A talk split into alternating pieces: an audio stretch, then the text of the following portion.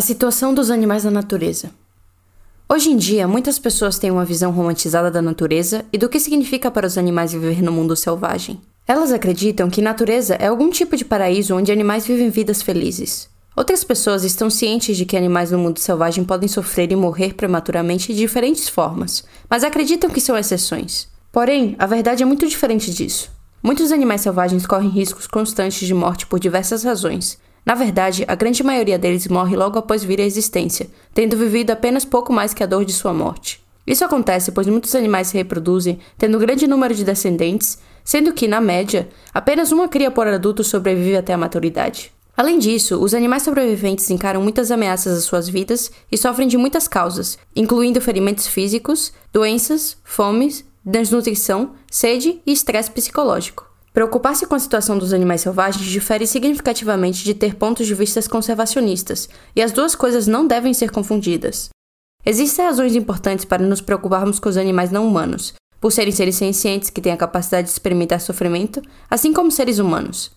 É por isso que devemos nos preocupar com o que acontece a eles, não porque pertencem a determinada espécie ou ecossistema, ou por serem seres vivos, mas porque eles sentem e sofrem e assim podem ser afetados pelo que fazemos a eles. Esforços conservacionistas às vezes implicam que certos animais selvagens sejam prejudicados ou mortos. Além disso, conservacionistas podem tentar nos desencorajar de ajudar animais em situações nas quais poderíamos salvá-los de sofrimento e morte terríveis, sob o pretexto de que fazer isso não é natural, ainda que intervenhamos quando se tratam de seres humanos em situações perigosas. Em diversos artigos publicados em Ética Animal, você pode encontrar mais informações sobre os modos como animais são prejudicados em ambientes selvagens por razões naturais. Entre eles, em primeiro lugar, está o artigo sobre desnutrição e sede em animais selvagens. Um dos fatores mais importantes que limitam o aumento das populações de animais é a falta de comida e água, o que pode determinar números enormes de animais. Podemos imaginar quanto sofrimento isso implica. Uma das razões por que muitos animais têm tantos descendentes é para que seja possível que ao menos alguns deles possam obter comida e sobreviver, mesmo que isto signifique que muitos outros morram de fome. Outro artigo que podemos encontrar em essa página é sobre doenças na natureza. Animais selvagens podem sofrer de vários tipos diferentes de doenças, algumas muito dolorosas, que podem causar uma morte lenta. Mesmo aquelas que não são letais causam grande sofrimento. Embora geralmente seja possível vaciná-los, isso só acontece em alguns casos, e muitos animais que poderiam ser salvos acabam morrendo. Por outro lado, também temos artigos sobre lesões físicas em animais selvagens. Em ambientes selvagens, animais são frequentemente feridos por vários motivos. As lesões em si podem matar os animais ou podem incapacitá-los de maneiras fatais, como certos tipos de mutilações. Em outros casos, mesmo que eles sobrevivam, ficam parcialmente capacitados ou sofrem dor crônica e suas vidas são muito encurtadas. Também podemos encontrar aqui um artigo sobre condições meteorológicas e os animais não humanos. Muitos animais morrem após sofrerem muito devido às temperaturas extremas. Isso acontece regularmente na natureza, e algumas vezes animais sofrem durante estações inteiras por isso. Além disso, animais são afetados negativamente devido a outros fatores relacionados ao clima, como chuva, neve e secas.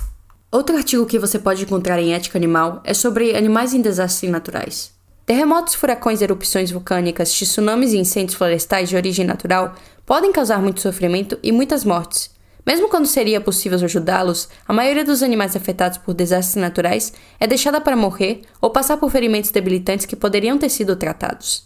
Também pode-se ler mais aqui sobre conflitos interespecíficos. Na natureza, as relações ecossistêmicas em que um organismo causa danos a outro para o seu próprio benefício são chamadas de antagônicas. Esses tipos de relações ocorrem frequentemente e implicam que muitos animais sofram dores e angústias significativas, muitas vezes por longo tempo, e que por fim morram. Conflitos intraespecíficos também é outro assunto que pode ser estudado melhor aqui. Eles ocorrem quando os interesses dos indivíduos animais dentro de uma mesma espécie conflitam. Isso acontece quando há um suprimento limitado de um recurso valioso. Também podemos encontrar aqui artigos sobre o conflito sexual na natureza. O sexo entre os animais na natureza é muitas vezes antagônico. Isso acontece porque os interesses sexuais dos animais conflitam. Em muitas espécies, os interesses dos machos são diferentes dos interesses das fêmeas. Essa simetria nos interesses conduz ao conflito sexual, no qual os machos coagem as fêmeas a acasalarem com eles, forçando-as fisicamente, assediando-as até que cedam ou punindo recusas ao acasalamento. Outro artigo importante que temos na nossa página para entender a situação dos animais na natureza é sobre estresse psicológico em animais selvagens. Além de sofrerem fisicamente, muitos animais passam por estresse psicológico devido a pressões ambientais que têm que enfrentar. Muitas vezes se encontra em situações na quais sofrem medo e angústia, e no caso de alguns animais, tristeza, quando sua prole ou animais do seu grupo morrem, por exemplo.